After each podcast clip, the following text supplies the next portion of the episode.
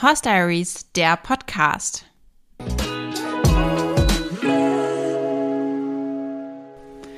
Hallo und herzlich willkommen zu einer neuen Folge hier bei mir im Horse Diaries Podcast. Ich bin Katharina, herzlich willkommen, schön, dass ihr auch heute wieder eingeschaltet habt. In dieser Folge soll es um ein sehr, sehr großes Thema gehen, wie ich finde, nämlich um das Thema Aufzucht. Wie die meisten von euch wissen, habe ich ja einen Fohlen aus meiner eigenen Stute selbst gezogen, der kleine Fürstino. Der kleine Fürstino ist mittlerweile schon fast fünf Jahre alt und ist jetzt mein Dressur-Nachwuchspferd. Und Fürstino ist geboren und aufgewachsen in einem Aufzuchtstall. Ich habe damals Emmy schon in diesen Stall gebracht, als sie tragend war. Sie hat hier abgefohlt. Mit hier äh, verrate ich schon, dass ich gerade hier zu Gast bin. Und genau, Fürstino ist dann hier aufgewachsen. Und zwar geht es um den Deichhof, den ihr schon kennt aus der vorletzten Folge.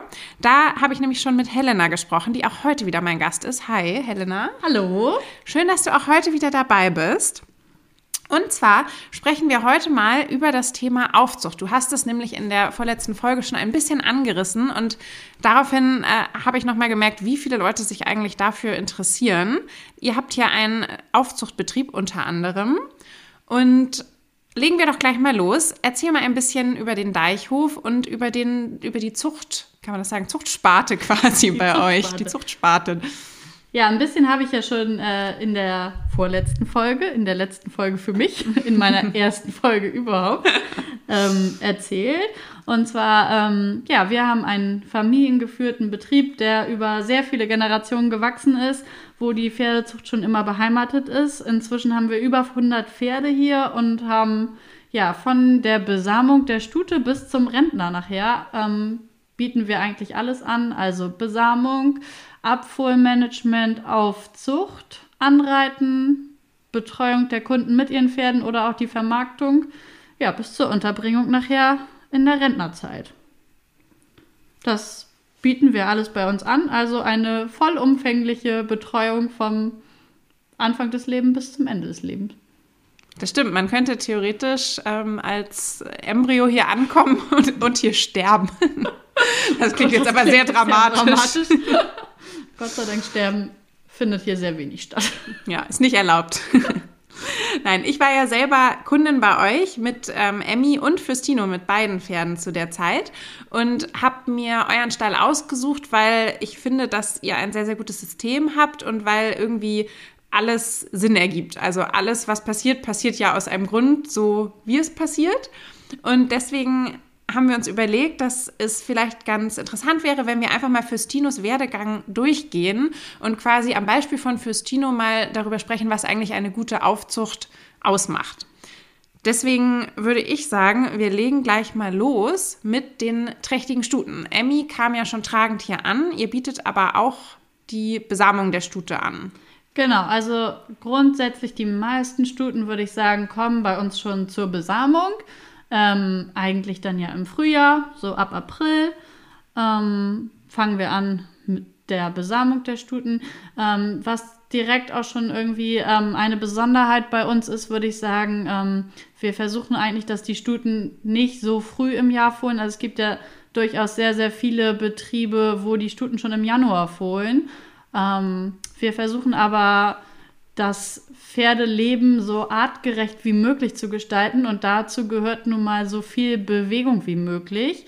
Und es ist irgendwie, es ergibt sich aus der Natur der Sache, dass ein Fohlen, das im Januar geboren ist, nicht äh, 24 Stunden draußen gehalten werden kann. Also sicherlich gibt es auch irgendwelche Robustrassen, wo das geht, aber äh, wenn man die Fohlen gut betreuen möchte und die gesund aufziehen will und viel draußen halten will, ist das im Januar bis März irgendwie einfach schwierig. Deswegen versuchen wir, dass die meisten Fohlen im April, Mai, Juni, auch wir haben auch noch Fohlen, die auch noch Anfang Juli geboren werden, ähm, um die Fohlen wirklich von der ersten Minute an, sage ich mal, ähm, draußen zu halten.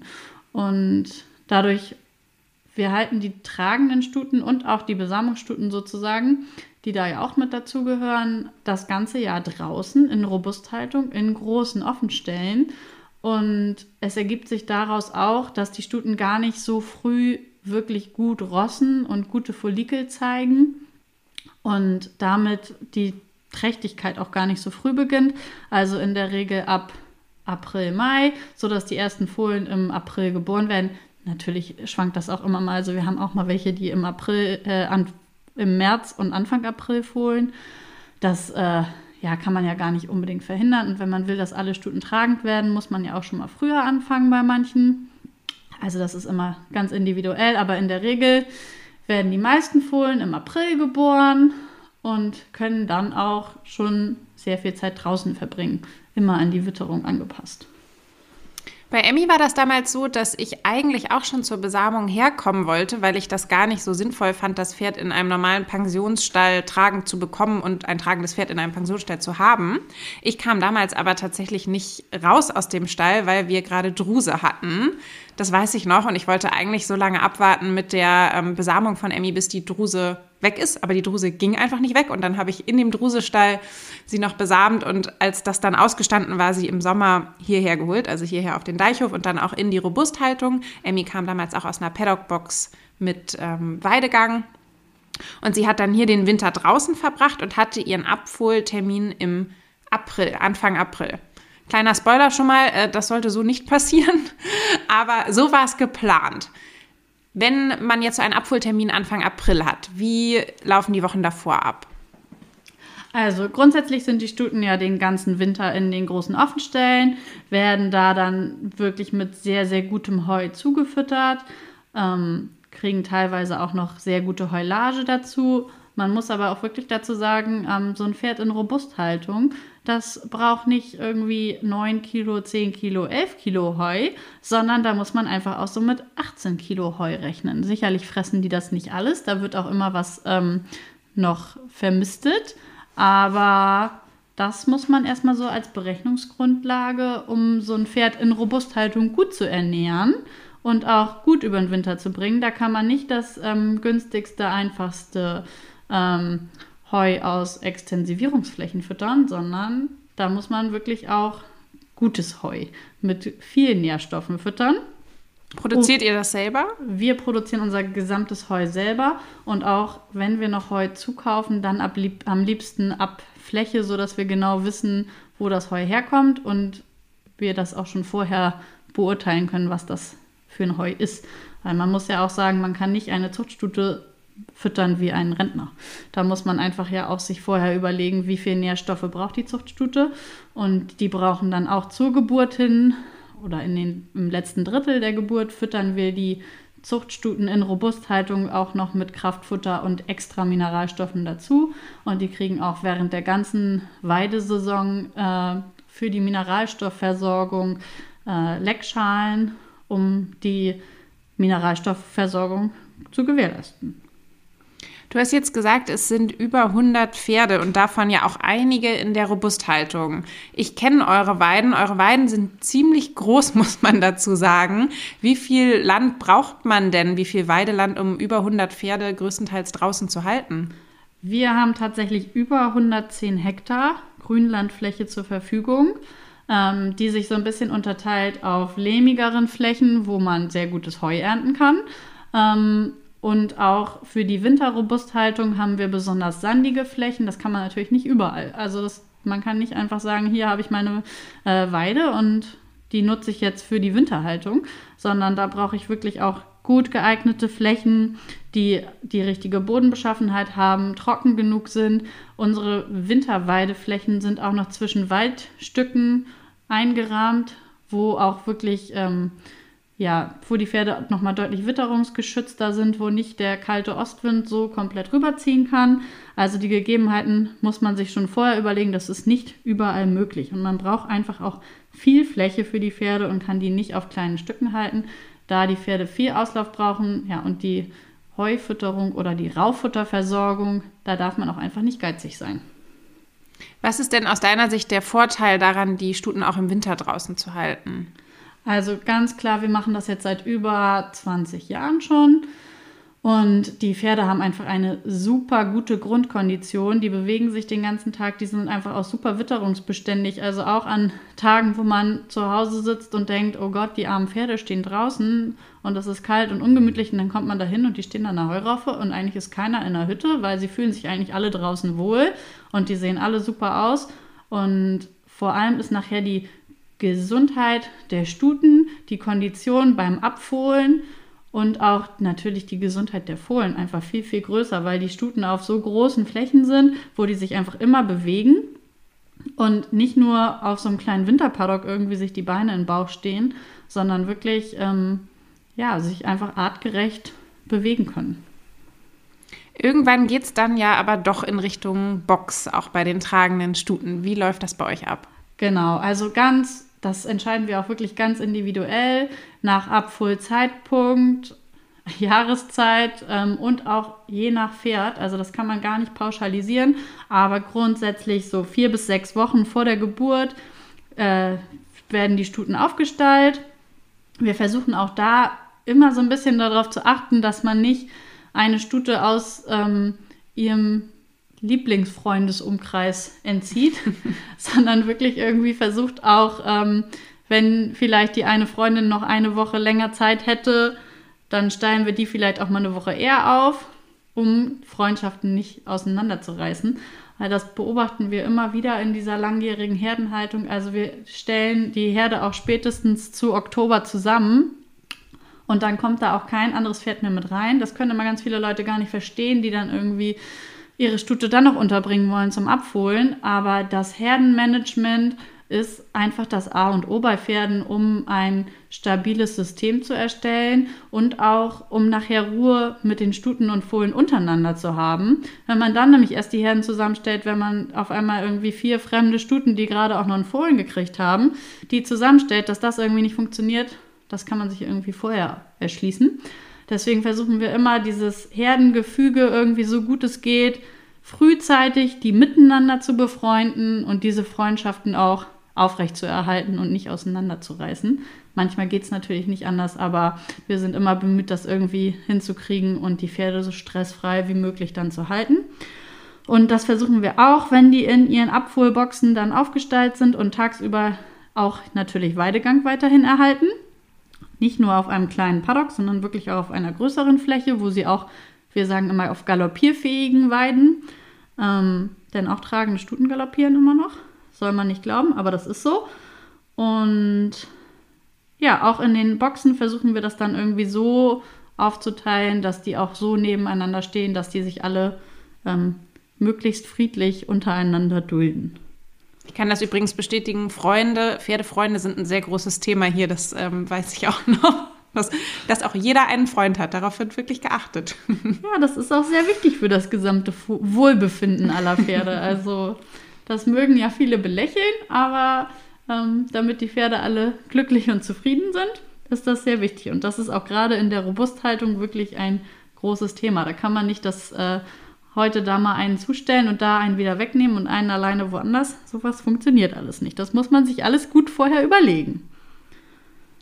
Dann geht es ja irgendwann, wenn sie schon in der Box sind und noch tagsüber auf ihre Weide gehen, so langsam in Richtung Geburt.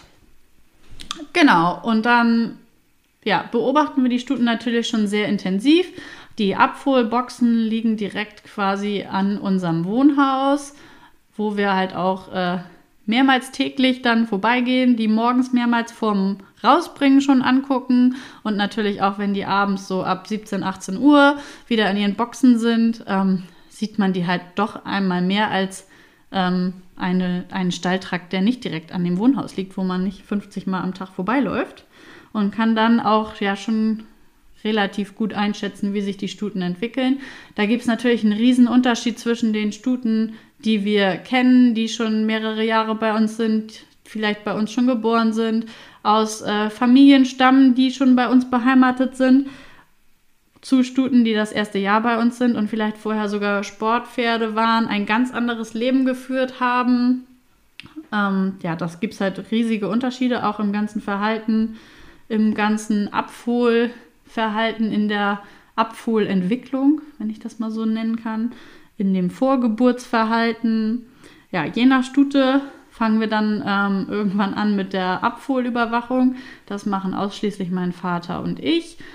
Alle Boxen sind videoüberwacht und ja, zur Geburt hin werden die dann mit, ja, je nach äh, Stute verschiedenen Geburtsüberwachungssystemen ausgestattet, um auf gar keinen Fall eine Geburt zu verpassen. Und auch bei jeder Geburt sind wir dabei, um äh, rechtzeitig einzugreifen, falls irgendwas ist, um die Stuten ein bisschen zu unterstützen und natürlich auch, um sofort die notwendige Geburtsnachsorge durchzuführen. Passiert das manchmal trotzdem, dass die Stuten heimlich fohlen? Also ich würde sagen, es gibt schon immer mal eine in mehreren Jahren, wo sich mal eine durchschleicht, aber es ist schon eigentlich sehr selten. Also in mehreren Jahren ist es mal eine, würde ich sagen. Aber grundsätzlich, ähm, ja, haben wir die ja alle hier direkt am, bei uns am Haus und möchten natürlich auch keine Geburt verpassen, um wirklich die bestmögliche Sicherheit irgendwie zu gewährleisten. Alle Risiken, die man ausschließen kann, das versuchen wir ähm, einzuhalten und ich würde sagen, gelingt uns auch ganz gut. Du hast dich ja mit dem Thema Geburtsüberwachung gerade auch nochmal intensiver beschäftigt im Rahmen von deinem zweiten Pferdewirtschaftsmeister. Also bist quasi jetzt auch Geburtsüberwachungsexpertin, kann man das so sagen? ja, auf jeden Fall. Also ähm, ich habe in meiner zweiten Meisterarbeit sozusagen die verschiedenen Möglichkeiten der Geburtsüberwachung ähm, verglichen, vor allem im Hinsicht auf die Fehlalarme. Aber was vor allem super interessant war, waren die verschiedenen Entwicklungen der Stuten vorm Abfohlen, wenn man unterscheidet zwischen den Stuten, die bei uns schon mehr als ein Jahr sind und auch schon mindestens das zweite Fohlen kriegen und den Stuten, die ähm, vielleicht aus einem Sportstall kommen oder wie äh, Katis Emmy, die sich den Traum eines eigenen Fohlens erfüllen will, die aber vorher auch ein ganz anderes Leben geführt hat. Ähm, tatsächlich war da der Unterschied richtig erheblich, also vor allem in der Überwachungszeit der Stuten durch das verschiedene Abfohlverhalten einfach. Also die normal sagt man ja, eine Stute eutert auf, die kriegt ein dickes Euter, dann kommt Harz ans Euter, dann tropft bestenfalls die Milch und die Stute fohlt am nächsten Tag. Ja, das ist aber bei Stuten, die ähm, vielleicht das erste Fohlen kriegen oder im ersten Jahr bei uns sind, auch wenn die schon sechs und acht Wochen äh, in ihren Abholboxen sind, haben die sich anscheinend gar nicht richtig eingelebt und zeigen gar nicht so dieses atypische Verhalten, was man halt eigentlich so aus dem Lehrbuch kennt. Und was auch bei unseren eigenen Stuten, die uns kennen, die wir kennen, die wir total gut einschätzen können, da ist es schon grundsätzlich so, dass sie ähm, aufäutern, Harz vorkriegen, Milch vorkriegen, Fohlen. Da passiert es auch mal so und mal so. Die eine fohlt auch schon mal ohne Harz und die nächste, da tropft die Milch auch mal drei Tage. Aber in dieser direkten Dokumentation dieser ganzen Stuten war dieser Unterschied doch sehr, sehr erheblich. Und das war mir vorher auch gar nicht so bewusst, dass das tatsächlich bei fast allen Stuten war, die das erste Fohlen bei uns gekriegt haben, dass sie nicht diese normalen Anzeichen einer Geburt entwickelt haben. Und dadurch natürlich auch sehr viel intensiver überwacht werden mussten und teilweise auch, wie Emmy damals auch, deutlich übertragen haben. Und ja, das sind einfach nachher alles Sachen, die man gar nicht so immer beurteilen kann vorher und die einem auch gar nicht so bewusst werden, wenn man das gar nicht so stark dokumentiert und vergleicht und auswertet, dass ähm, ein Pferd doch anscheinend mehr als ein Jahr braucht, um sich in ein neues Lebensumfeld einzugewöhnen und dann wieder ja, die arttypischen Verhaltensmerkmale irgendwie zu zeigen. Emmy passt da tatsächlich echt gut ins Schema, weil ich erinnere mich auch noch, dass sie quasi keine Anzeichen hatte, kaum Milch hatte und auch ja am Ende einen Monat übertragen hat. Also ich habe irgendwann gedacht, das Fohlen kommt da einfach nie mehr raus. irgendwann gibt man so gefühlt die Hoffnung auf. Und ja, es kam dann ja trotzdem ein gesundes Fohlen raus. Festino ist früh morgens geboren und ihr seid dann ja im Stall dabei, wenn die Geburt losgeht. Genau, also bestenfalls sind wir entweder, wenn die Fruchtblase kommt, spätestens ähm, wenn eigentlich die ersten Vorderbeine da sind, sind wir in der Box, kontrollieren einmal die Lage des Fohlens, dass wirklich beide Vorderbeine und die Nase da sind. Und ja, unterstützen im Zweifel die Stute auch, betreuen dann das Fohlen natürlich direkt nach der Geburt, desinfizieren den Nabel, kontrollieren den Abgang des Darmpechs und natürlich das Wichtigste, dass das Fohlen auch rechtzeitig trinkt und Kolostrum aufnimmt. Und wie laufen dann die ersten Stunden nach der Geburt ab, wenn alles soweit in Ordnung ist? Das ist natürlich auch wieder abhängig davon, was es für eine Stute ist. Emmy zum Beispiel, die war ja Erstlingsstute Und ähm, die haben wir ja erstmal, und dann hat sie natürlich nach so lange übertragen und hatte nicht so viel Milch. Und das und Fohlen war sehr klein. Das Fohlen war sehr klein und Emmy war auch etwas überfordert mit der Situation die ersten Tage. Ähm, solche Stuten halten wir in der Regel erstmal alleine, damit die sich erstmal mit ihrer Situation abfinden kann und sich selber ein bisschen erstmal zurechtfinden kann und ähm, an ihr Fohlen gewöhnt und an alles, was damit auf einmal mit sich bringt. Ähm, unsere eigenen Stuten tatsächlich, die auch schon mehr als ein Fohlen haben und Erfahrung haben und sich mit allem auskennen, wenn das Wetter das dann auch noch zulässt, dann machen wir das in der Regel so, dass wir die am Morgen der Geburt, wenn natürlich alles gut gelaufen ist, keine Komplikationen jeglicher Art waren, dann äh, verladen wir das Fohlen und dann fahren wir das erste Mal den Weg zur Koppel, morgens mit dem Anhänger, um dann eigentlich den ganzen Tag Weidegang schon mal zu ermöglichen. Es darf natürlich nicht nass sein und nicht regnen und nicht zu kalt sein, aber das habe ich ja vorhin schon erzählt, dass wir das deswegen erst ab April möglich machen wollen. Ähm, und meistens können die Fohlen dann abends schon wieder in den Stall laufen. Tagsüber werden die natürlich intensiv kontrolliert, nicht nur einmal nach denen geguckt, ob alles hübsch, hübsch ist, sondern da wird schon äh, jede Stunde einmal geguckt, ob auch das Fohlen trinkt, ob alles gut ist, keiner durch den Zaun gelaufen ist. Ja, aber die Fohlen und die Stuten haben auch eine extra gelegene Weide, die extra geschützt ist, wo keine anderen Pferde daneben laufen, dass da nichts schiefgehen darf. Und warum fahrt ihr mit dem Hänger zur Weide? Das, also ich kenne den Weg, der ist jetzt nicht so wahnsinnig weit. Ist das tatsächlich zu weit am Anfang für die Fohlen? Ja, also das sind schon so ungefähr 500 Meter. Und bis so ein kleines Fohlen dahin gelaufen ist, da braucht man schon, schon eine ganze Zeit und das ist schon recht aufwendig. Und wenn wir die auf den Hänger verladen, abends können sie dann meistens schon reinlaufen.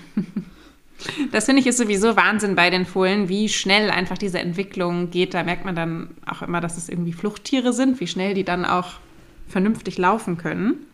Bei Emmy war es also so, haben wir ja gerade schon besprochen, sie war ein paar Tage hier noch in der Box und auf dem Paddock alleine mit Fürstino und ist dann auch auf die Weide gekommen, dann ja auch direkt mit anderen Stuten und Fohlen. Also da sind dann wieder die besagten Freunde. Ich glaube, auf die kommen wir heute noch mal öfter zu sprechen. Und Genau, dann stehen Sie erstmal ja hier am Haus tagsüber auf der Weide, richtig? Genau, das ist natürlich auch davon abhängig, ähm, welche Jahreszeit wir jetzt haben. Wenn es nachher schon so Mai und Juni ist, dann haben wir auch nah am Hof ähm, Weiden, wo die direkt dann 24 Stunden draußen bleiben können. Da kontrollieren wir die natürlich aber auch mehrfach täglich und äh, versichern uns, dass alles gut ist. Ähm, aber wir versuchen schon, je nach Witterung, so schnell wie möglich denen wieder so viel Bewegung und frische Luft vor allem wie möglich ja, zu ermöglichen.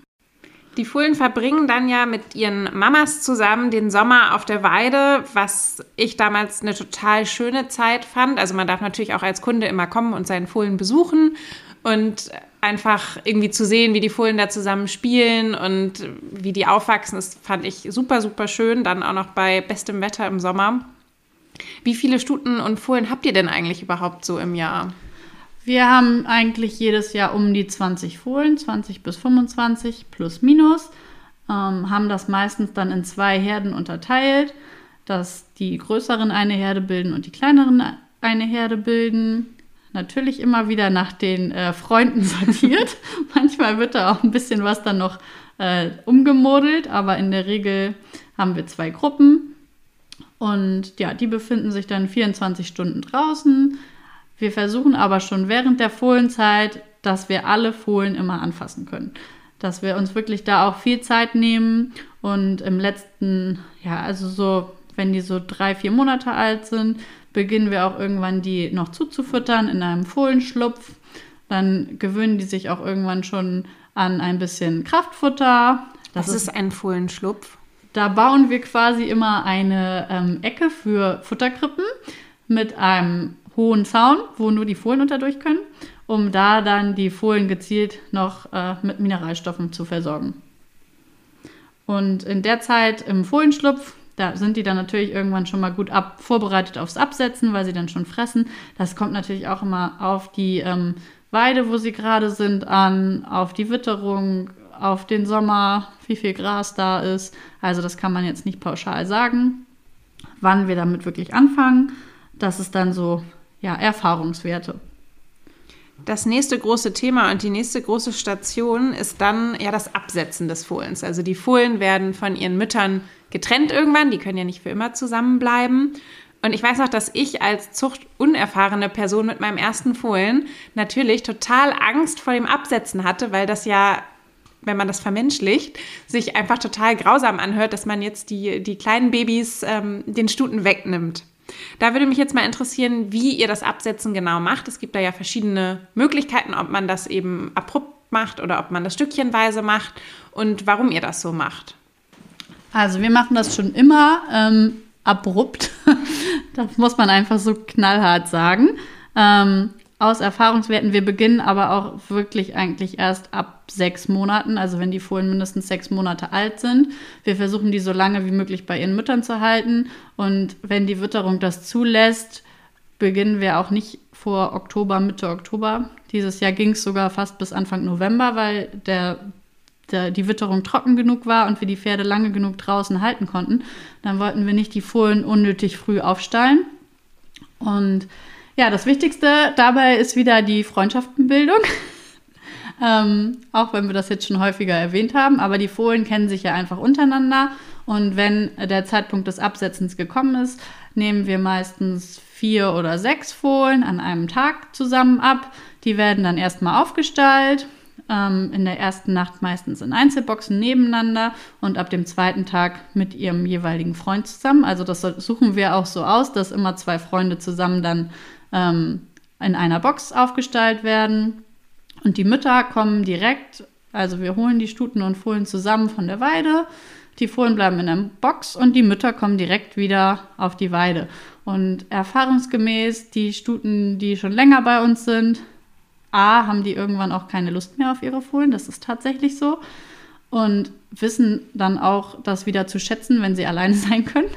Und die Stuten bleiben ja auch in ihrer gewohnten Herde. Die kommen dann genau so mit ihren Freundinnen wieder zusammen auf ihre Weide.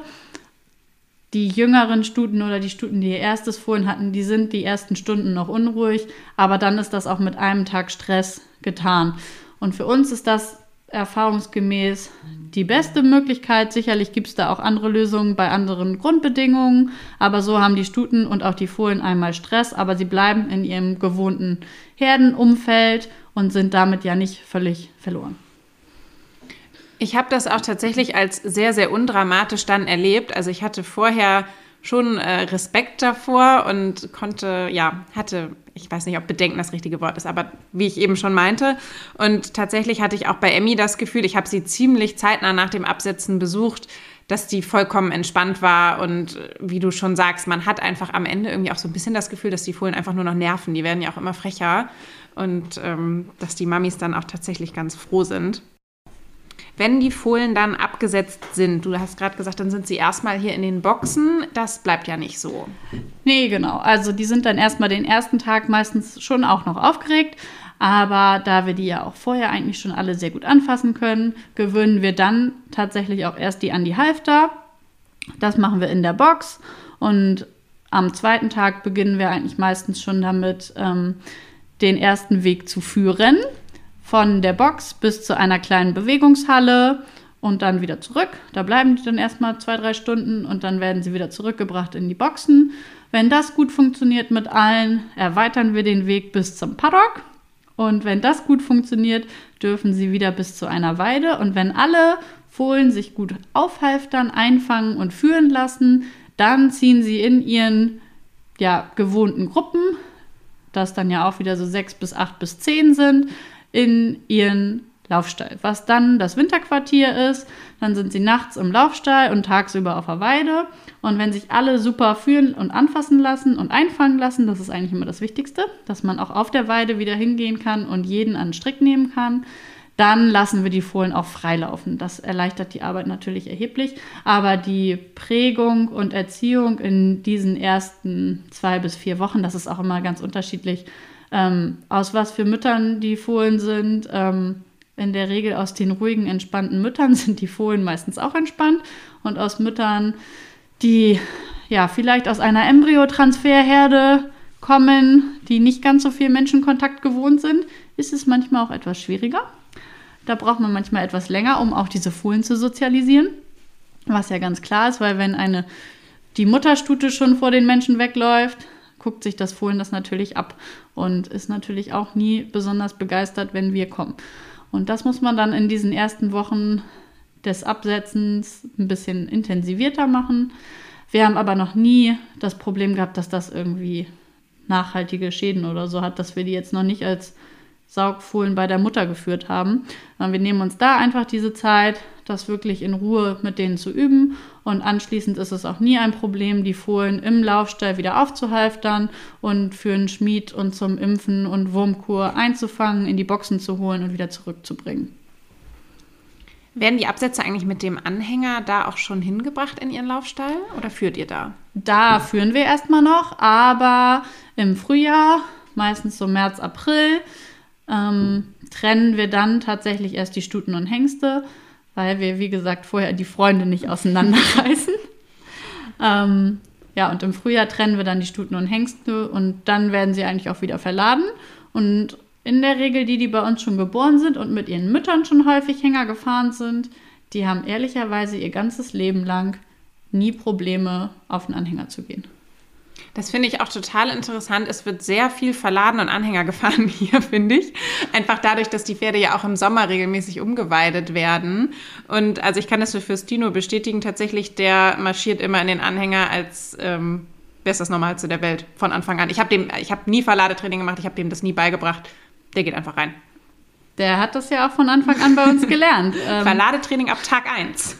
Korrekt, ab Tag 1 und im ganzen Jungpferde- und Aufzuchtsleben holen wir die Pferde auch immer wieder ähm, zum Schmied rein während der Weidesaison. Das hat natürlich auch den Vorteil, die kennen Hänger fahren, die kennen Anfassen führen, die kennen es mal kurz in der Box zu sein, verbinden es aber immer wieder mit was Positivem, weil sie immer nur kurzzeitig in der Box sind, immer mit ihren Freunden und dann wieder rausgebracht werden, möglichst noch auf eine neue frische Wiese, wo besonders viel Gras wächst. Und ja, dann äh, verbinden die das eigentlich immer mit was Positivem. Die haben nie Stress, weil sie immer zu zweit fahren, mit einem Freund zusammen, kurze Strecken. Und das prägt die wirklich fürs Leben. Wie werden denn die Absetzer eigentlich gefüttert im, im Laufstall und auf der Weide? Genau, also die Absetzer werden ähm, in Trögen gefüttert. Wir haben immer mehr Tröge als Absetzer. Es gibt ja auch welche, die die anbinden. Da gibt es ja verschiedenste Systeme. Ähm, wir betreiben das System Heu ad libitum, sowohl drinnen als auch draußen, damit auch wirklich immer das schwächste Herdenmitglied auch immer ausreichend Heu zur Verfügung kriegt. Da sind auch unsere größten Bedenken zum Beispiel bei der rationierten Heufütterung in Aktivstellen, dass doch irgendwie ähm, das schwächste Mitglied der Herde vielleicht nicht ganz zu seinem Recht kommt. Wahrscheinlich wäre Fürstino dann nur 1,40 Meter geworden, wenn man ihn rationiert gefüttert hätte. Ja, und auch die Kraftfutterverteilung, ähm, da haben wir immer ja, mindestens drei, vier Fressplätze mehr, als wir Pferde haben. Und ja, natürlich frisst der Stärkste ein bisschen mehr und der Schwächste ein bisschen weniger. Aber ja, ich würde sagen, in den letzten 20, 25, 30 Jahren hat sich dieses System sehr bewährt und in der Regel kommen alle zu ihrem Recht. Und was für Kraftfutter bekommen die Absetzer? Die bekommen Hafer, Soja-Extraktionsstroh und äh, natürlich Mineralstoffe. Aber erst nach dem Absetzen? Ja, die sind mit dem gleichen Futter ja schon im Fohlenschlupf gefüttert worden, haben sich da schon ein bisschen dran gewöhnt und haben dadurch dann auch nicht mehr diese Umstellung, wenn sie dann abgesetzt sind. Und dann wird das natürlich intensiviert. Wenn der erste Winter der Absetzer dann überstanden ist, dann geht es ja im Sommer wieder auf die schönen großen Weiden. Wie läuft da das Management ab? Genau, bei uns sind die nach Jahrgängen unterteilt, nach Stuten und Hengsten. Wir versuchen immer so eine Gruppengröße von ungefähr acht Pferden zu haben. Das hat sich irgendwie in den letzten Jahren als besonders praktikabel fürs Umweiden und fürs Management, Wurmkur, Schmied, tägliche Kontrolle ähm, für alles bewährt. Ähm, ja, und dann werden die je nachdem, wir haben auch Flächen, wo wir die von einem Stück aufs andere umlassen können, aber in der Regel, wenn ähm, eine Weidefläche abgefressen ist, verladen wir die Pferde immer zu zweit und bringen sie auf das nächste Stück. Ähm, ja, was dann wieder Erziehung, Training, ohne dass man tatsächlich irgendwas mit denen macht. Also wir machen jetzt kein gesondertes Führtraining oder Schrecktraining oder was auch immer andere Leute noch machen. Ähm, und ja, bis sie dann irgendwann dreijährig sind. Wir unterscheiden dann noch, die Hengste halten wir im Winter nachts drinne und auch die zweijährigen Hengste halten wir sehr abgelegen, wo keine anderen Pferde in der Nähe sind, wo keine Ausreiter sind, ja, wo niemand mal eben sein Pferd irgendwie am Zaun schnuppern lassen könnte. Deswegen gibt es bei uns auch die Möglichkeit, die Hengste bis zweieinhalbjährig als Hengst laufen zu lassen. Ähm, ja, weil eben wir die Möglichkeit haben, die Flächen haben, wo wirklich keine anderen Pferde in der Nähe sind. Und das läuft auch in der Regel unproblematisch, dass man sie dann erst zum Winter, wenn sie drei werden, quasi bis zweieinhalbjährig als Hengst laufen lassen kann. Sicherlich gibt es auch alle paar Jahre mal ein, äh, eine Ausnahme, wo jemand schon im Winter anderthalbjährig äh, im Laufstall zu hengstig ist oder irgendwie verhaltensauffällig ist beim Umweiden, Führen, Verladen, was auch immer, wo wir den Besitzern dann doch mal raten, den früher zu kastrieren. Aber grundsätzlich ähm, führen wir das erst zweieinhalbjährig so zum Ende der Weidesaison durch. Dann werden die kastriert und kommen dann eigentlich wieder in äh, den Offenstall oder in den Laufstall. Da gibt es dann, wenn die kastriert sind, zwei Möglichkeiten und müssen dann erst im Jahr, wo sie drei werden, früher nicht aufgestellt werden und auch eigentlich beginnen wir erst im Mai, Juni damit, die dreijährigen Pferde dann in die Boxen zu holen und das Anreiten zu beginnen. Aber auch ganz unterschiedlich und individuell, wer weiterentwickelt ist, wie die vom Verhalten sind. Da wir uns ja schon auch täglich mit denen befassen, kann man dann ja auch schon ungefähr einschätzen, wer ein bisschen ähm, elektrischer ist oder vielleicht ein bisschen besondere Betreuung braucht oder wer wie Fürstino eher super pflegeleicht ist und äh, super Menschen vertraut und eigentlich äh, keine besondere Behandlung bedarf. Fürstino hat echt eine entspannte Aufzucht hier verbracht und ich glaube, er hat äh, weder mir noch euch irgendwie groß Sorgen gemacht. Er war tatsächlich auch kann ich jetzt ja sagen, rückblicken kann ja nichts mehr passieren. Er war nie krank während der ganzen Aufzucht. Und auch ähm, Hufschmied und Wurmkur und all diese Dinge, das war bei ihm, soweit ich weiß, nie ein Problem. Absolut nicht. Also Fürstino war immer ein absoluter Musterschüler. Zum Abschluss unseres Interviews würde ich gerne noch einmal so den ganzheitlichen Blick auf das Thema Aufzucht richten. Wir haben jetzt ja sehr viel darüber gesprochen, wie ihr die Dinge angeht und was euer System ist und warum ihr die einzelnen Schritte macht. Wenn du jetzt so auf die Fohlenaufzucht insgesamt guckst, was würdest du sagen, was sind die wichtigsten Punkte? Es hat natürlich nicht jeder die gleichen Möglichkeiten zur Verfügung, wie ihr das habt, aber was, was sind so die Top-Punkte? Also mein Top 1 ist ganz klar Bewegung. 365 Tage im Jahr auf galoppierfähigen Flächen. Also nicht nur auf dem 10x10 Winterpaddock, ähm, auch schon für die tragenden Stuten. Also auch die tragenden Stuten müssen sich so bewegen, dass quasi das Fohlen im Bauch schon Bewegung hat, um ähm, schon mal agil auf die Welt zu kommen. Und dann darf es nicht die ersten vier Wochen erstmal nur ähm, eine Stunde am Tag in einer Reithalle irgendwie wild rumrasen, weil da passieren eigentlich die größten ähm, ja, Verletzungen und das Fohlen rennt los und schwitzt und das wollen wir irgendwie alles nicht. Und umso gleichmäßiger die Bewegung ist, umso weniger ist das Verletzungsrisiko und umso besser ist die Gesunderhaltung, weil umso mehr die Pferde draußen sind, umso weniger rennen die rum. Da sind wir aber ja auch wieder dabei, dass man die Pferde in ihren gewohnten Herden halten sollte mit ihren Freunden, um eben nicht die Stute und Fohlen irgendwo rauszustellen und dann rennt die eine halbe Stunde wild am Zaun hin und her und das Fohlen muss hinterher jachtern und ist fix und fertig, sondern das soll irgendwie möglichst stressfrei ablaufen. Natürlich sollen die mal rumgaloppieren und sich bewegen können, aber halt alles so, wie sie möchten und nicht aus irgendwelchen Stresssituationen. Das ist meine ganz große Top 1. Ähm, Top 2 ist die absolute tägliche Kontrolle, ähm, die auch mit Fachpersonal erfolgen sollte, um äh, alles irgendwie möglichst rechtzeitig zu erkennen. Ganz klar Vorsorge und nicht Nachsorge. Und ja, dann ganz klar das Management, also Erziehung, Hufschmied, Tierarzt, alles regelmäßig durchführen und nicht erst, wenn irgendwas schiefgelaufen ist. Wo sind die Freunde in den Top 3, frage ich mich. ja, die, die Freunde sind natürlich ähm, in der Bewegung der Top 1 mit inbegriffen. Bewegung mit den Freunden quasi, ne? Das Leben in Bewegung mit Freunden. Sehr schön. Also ich muss wirklich sagen, die Aufzucht hier, glaube ich, ist so ein bisschen lehrbuchmäßig und das habe ich auch eben schon gesagt. Das kann sicherlich nicht jeder für sich realisieren, aber ich glaube, jeder, der entweder selber Fohlen aufzieht oder ja, sich für Aufzucht interessiert, kann bestimmt irgendwie was daraus mitnehmen, wie es hier gemacht wird. Ich konnte auf jeden Fall aus diesem Interview nochmal sehr, sehr viel mitnehmen. Also vielen Dank, liebe Helena, dass du heute nochmal dabei warst, nochmal mein Gast warst. Es hat mir sehr viel Spaß gemacht.